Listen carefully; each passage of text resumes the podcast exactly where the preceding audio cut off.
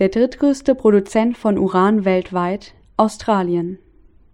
Obwohl das Land keine eigene Atomenergie produziert, ist die Atomindustrie präsent in dem Land. Die Regierung von Südaustralien hat vor ein paar Jahren sogar mal davon fabuliert, die Region zu einem weltweiten Atommülllager zu machen. Die ersten BewohnerInnen Australiens stehen ganz vorne in den Reihen derer, die sich der Atomindustrie entgegenstellen. Ihre Rechte als erste BewohnerInnen sollen eigentlich durch Gesetze wie die sogenannten Aboriginal Heritage Acts geschützt werden. Aber diese Gesetze haben Lücken. Außerdem werden Uranminen und Atommülllager kurzerhand von der Wirkung dieser Gesetze ausgenommen. Deswegen hat Jim Green, der sich mit der Umweltorganisation Friends of the Earth seit Jahrzehnten gegen Atom und für die Rechte der Aborigines einsetzt, eine klare Haltung zur australischen Atomindustrie. Es ist eine rassistische und imperialistische Industrie. Und in Australien besteht ein Großteil unserer Arbeit von nicht-indigenen Leuten wie mir darin, die indigenen Aboriginal-Leute zu unterstützen, die so schlecht von dieser Industrie behandelt werden. Eines der zentralen aktuellen Beispiele ist Kimba. Die Bundesregierung versucht, ein Atommülllager auf dem Land der Bangala zu errichten, trotz der einstimmigen Opposition der traditionellen Besitzer der Bangala. Die Regierung versucht auch, die zugehörigen Gesetze zu ändern, sodass sie dieses Mülllager durchsetzen können, trotz der einstimmigen Opposition und ohne dass die Mangala-Besitzer wenigstens den Anspruch auf eine richterliche Prüfung haben. In Napandi, in der Nähe von Kimba in Südaustralien, soll also ein neues Atommülllager entstehen. So hat es die Regierung im Februar 2020 zumindest beschlossen. Seit dem Sommer versucht die Regierung, die Wahl des Ortes sogar in einem eigenen Gesetz festzulegen, was zurzeit an der Opposition im Parlament scheitert. Das Ziel des Gesetzesentwurfes ist, dass Gegner die Ortswahl juristisch nicht mehr anfechten können. Vorher gab es auch eine Volksbefragung in der Region des geplanten Atommülllagers. Doch das Volk der Bangala, der ersten BewohnerInnen der Region, hat die Regierung nicht befragt, wie der Vorsitzende einer Organisation der Bangala, Jason Bilney, erzählt. Aber die Regierung hat weiter versucht, das Atommülllager in Kimba durchzusetzen. Sie haben eine Sperrzone von 20 Kilometern drumherum errichtet und haben die Zone mit einer kleinen Klausel versehen. In den Worten des weißen Mannes haben sie sie bewertbares Eigentum genannt. Wir haben aber kein Geldwert dafür bezahlt. Wir haben kein bewertbares Eigentum gekauft oder Eigentum der Einheimischen. Es ist einfach unseres.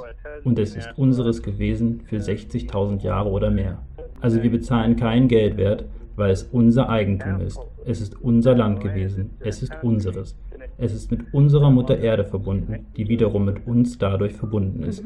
Weißt du, wir sind die Hüter des Landes, aber in Kimba haben sie es als bewertbares Eigentum definiert und wir wurden von der Wahl ausgeschlossen. Dem Konflikt um ein mögliches Atommülllager in Kimba gehen viele weitere voraus. Seit 20 Jahren schon versuchen australische Regierungen an verschiedenen Orten Atommülllager zu errichten. Doch sie unterschätzen den Widerstand vor Ort, der vor allem von den Aborigines ausgeht. Der Umweltaktivist Jim Green erinnert sich gerne an die bisherigen Kampagnen. Weißt du, in vielerlei Hinsicht waren die Atommülllager immerhin eine Geschichte von guten Nachrichten. Es war einfach unglaublich, als die Cooper Pitik Tungachuta ihre Kampagne vor 20 Jahren in Südaustralien gewonnen haben. Wir hatten eine fantastische Party mit ihnen dort in der Wüste. Es war großartig vor sieben oder acht Jahren, als die traditionellen Besitzer der Makati gewonnen haben. Wir sind in den Norden gefahren und hatten eine fabelhafte Party.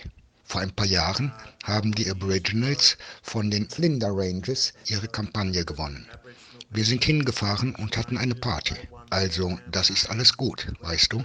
Das ist großartig für die Leute der Aboriginals, dass sie die Lage stoppen konnten. Aber auch im größeren Kontext ist es bestärkend für sie. Es gibt ihnen Hoffnung und Stärke, dass sie auch andere Kämpfe gewinnen können.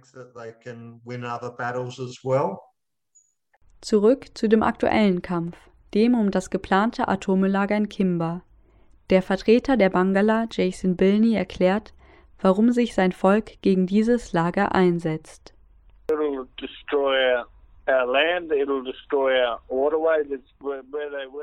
Es wird unser Land zerstören. Es wird die Wege unseres Wassers zerstören. Wo sie es bauen wollen, ist der Ort einer großen Geschichte, einer Geschichte der Traumzeit. Also es gibt diese großen Flächen des Grundwassers, die dadurch entstanden ist, wie die Gewässer fließen.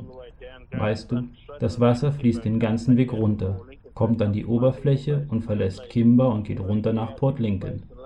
Was sie jetzt machen wollen, ist eine große Betonplatte darauf zu bauen. Und sie wollen dreckige Hügel aufschütten, die sich dann auf dem Beton zersetzen sollen. Und wir reden hier über gering radioaktiven Müll, der bis zu 10.000 Jahre existiert. Wir beide werden dann nicht mehr leben.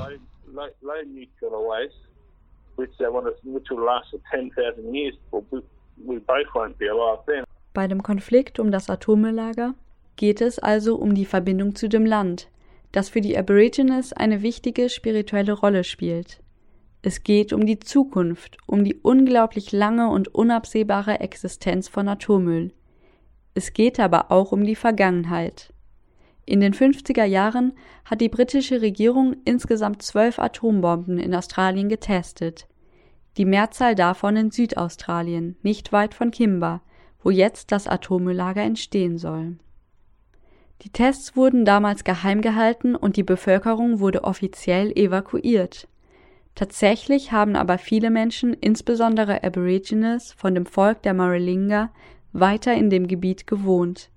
Sie haben Schäden von der radioaktiven Strahlung und Traumata, die bis heute nachwirken. Wegen diesen Erfahrungen ist der Widerstand gegen das geplante Atommülllager in Kimba für Jason Bilney besonders wichtig. Und es betrifft mein ganzes Volk, meine vergangenen und jetzigen Ältesten. Aber es ist wirklich ein leidenschaftliches und starkes Thema für mich, denn mein Großvater hatte keine Wahl, als sie die Atombomben gezündet haben.